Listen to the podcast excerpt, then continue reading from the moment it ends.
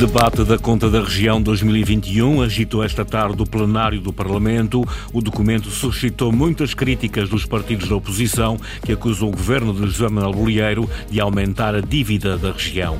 Regime jurídico de apoio às atividades culturais está em consulta pública a partir de hoje sobre os atrasos nos apoios para a cultura em 2023. Sofia Ribeiro garante que agora já estão todos atribuídos. Comissão Interdepartamental do Mar dos Açores, última proposta que irá criar as novas áreas marinhas protegidas. A nova rede terá uma superfície equivalente a 30% do parque marinho da região. Amanhã, céu nublado com abertas, períodos de chuva por vezes forte, cenário semelhante em toda a região, condições favoráveis à ocorrência de trovoadas, especialmente nos grupos ocidental e central. As temperaturas deverão chegar aos 25 graus em Angra do Heroísmo, Horta e Ponta da Algada, 26 em Santa Cruz das Flores. Avançamos para as notícias, Jornal das 18, com Sais Furtado.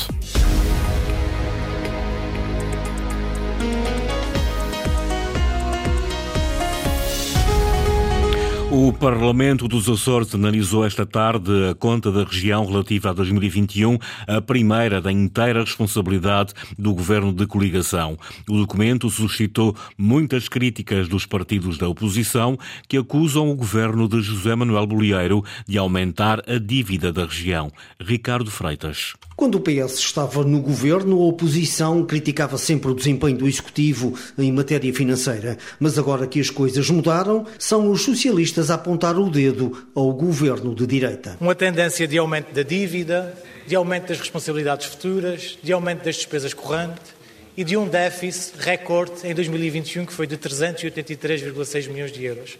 Esta é mais uma marca negativa da vossa governação. Carlos Silva, deputado do PS, referia-se à conta da região de 2021, que esteve em análise no Parlamento, a primeira da inteira responsabilidade do governo de coligação. Mas Duarte Freitas, secretário regional das Finanças, garante que os resultados são muito melhores que nos governos do PS. Há 10 anos que não, tem, não temos uma execução, pelo menos há 10 anos, não temos uma execução tão grande.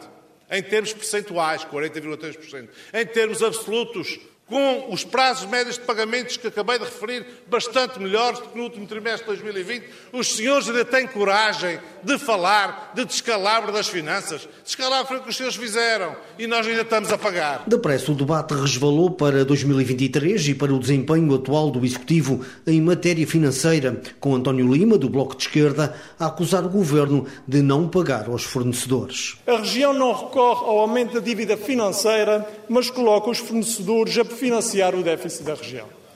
E a direita, incluindo a Iniciativa Liberal e o Chega, apeladam, aplaudem que sejam os fornecedores a emprestar à região e não à banca. A opção pelo endividamento zero foi também criticada por José Pacheco, do Chega, e por Carlos Furtado, o deputado independente. Como não houve essa previsão e foi, sabe, peço desculpa, mas foi-se à maluca por aí abaixo, com a história do endividamento zero. Agora, naturalmente, este governo não tem dinheiro para nada, mas quem está a pagar são os açorianos. E há um ponto a partir do qual eu também gostava do endividamento zero. Mas quando começar a faltar material nos hospitais, quando começar a faltar dinheiro nas escolas para fazer as refeições das crianças, Aí nessa altura mudo de ideias. Mas Paulo Estevão, do PPM, garante que o endividamento zero não impede a região de obter bons resultados financeiros. 24 meses de crescimento ininterrupto dos índices de atividade económica e se juntarmos também outro dado que é fundamental para combater a pobreza e alcançar o progresso económico, que é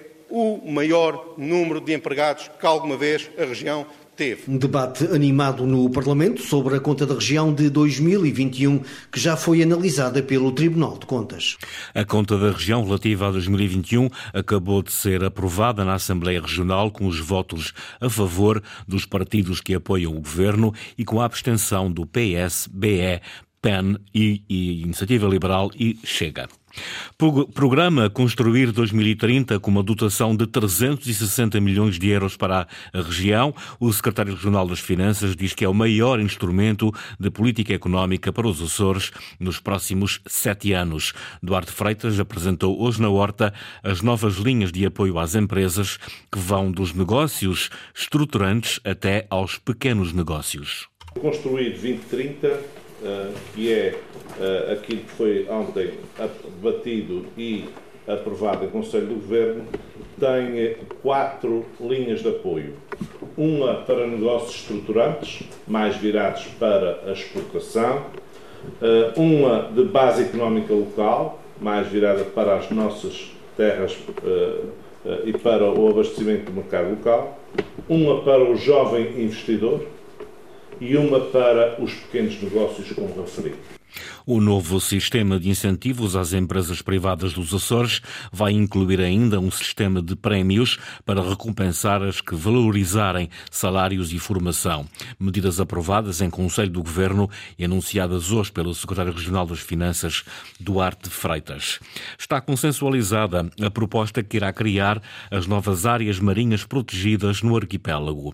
A nova rede terá uma superfície equivalente a 30% do parque marinho da região o diploma acaba de ser ultimado em reunião na horta da Comissão Interdepartamental do Mar dos Açores. Luís Branco.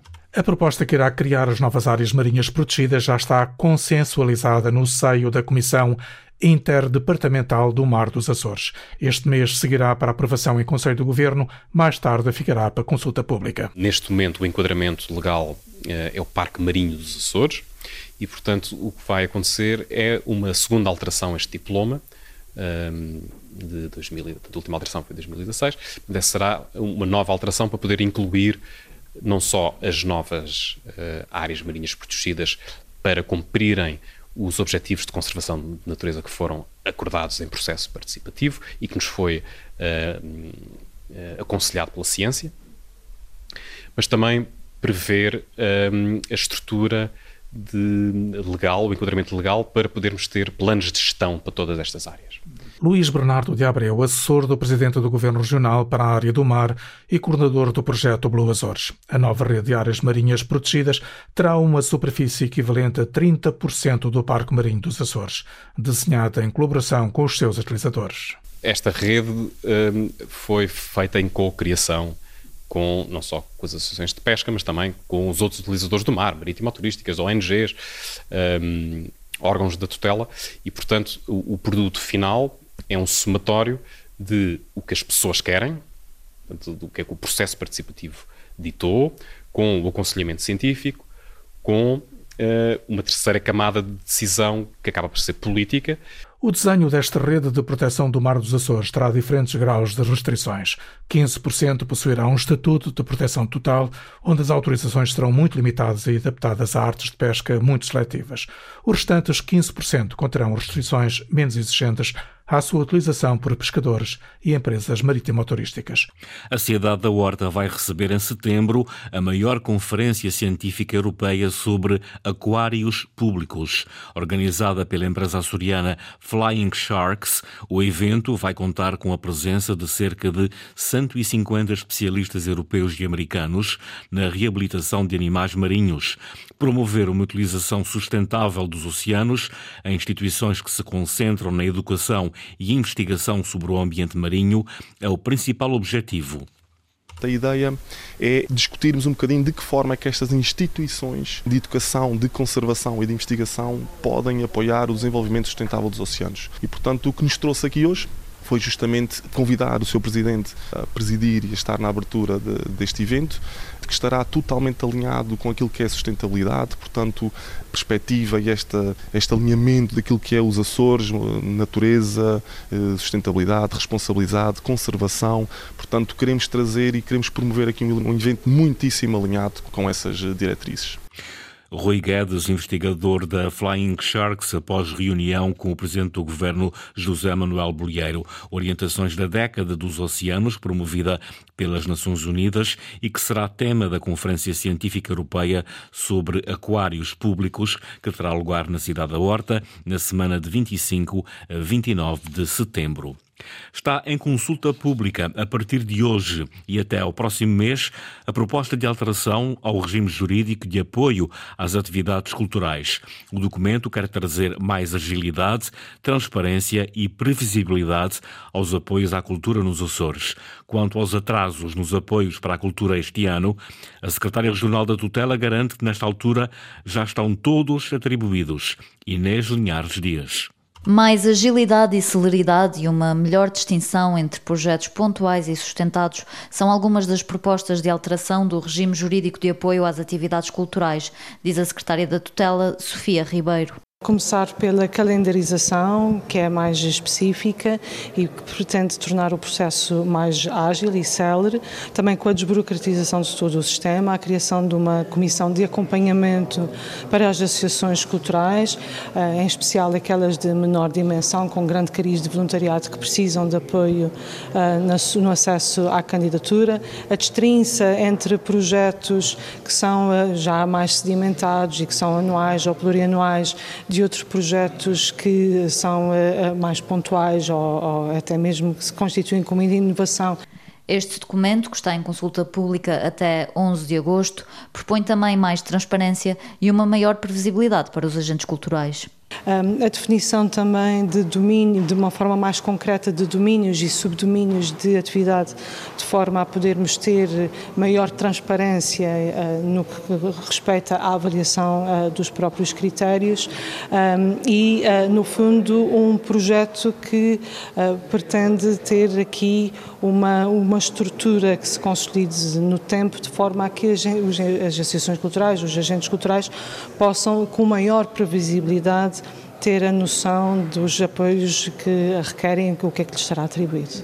Questionada sobre os apoios para a cultura de 2023, que em maio ainda não tinham sido atribuídos, a governante garante que desde junho que têm vindo a ser anunciados e que nesta altura já estão todos atribuídos. Estão nos Açores os únicos dois conselhos do país em que há mais jovens do que idosos, segundo dados do Pordata, divulgados hoje, Dia Mundial da População. O índice de envelhecimento em Portugal revela que há 184 pessoas com 65 ou mais anos por cada 100 jovens. A média na região é bastante menor. Linda Luz. Lagoa e Ribeira Grande, em São Miguel, os únicos conselhos do país em que há mais jovens que idosos. Na Lagoa, por cada 79 pessoas com mais de 65 anos, há 100 jovens. Já na Ribeira Grande, há 59 idosos a cada centena de jovens. Fazendo a média com os restantes conselhos de São Miguel, faz desta a ilha mais jovem do arquipélago, 93 idosos para 100 jovens. Do lado oposto está São Jorge, é a ilha mais envelhecida, 178 idosos a cada 100 jovens jovens, mas se olharmos por Conselho, é nas lajes do Pico que o rácio é mais acentuado, 200 idosos para 100 jovens. No arquipélago, a média é de 115 idosos para 100 jovens, já na Madeira o número é bastante maior, 162 idosos. No continente é de 186 e se fizermos o total nacional, há 184 pessoas com 65 ou mais anos a cada 100 jovens.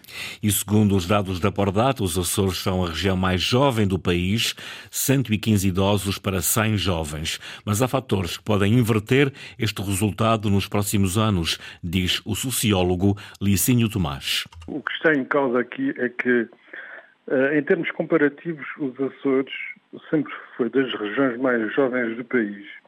Mas também uh, pelo facto de ter uma queda repentina da natalidade e migração continuada, ela é de, daquelas regiões que têm a progressão de envelhecimento mais repentina do país. Portanto, a região irá uh, recuperar, uh, porque está com um ritmo de envelhecimento superior a todas as outras regiões.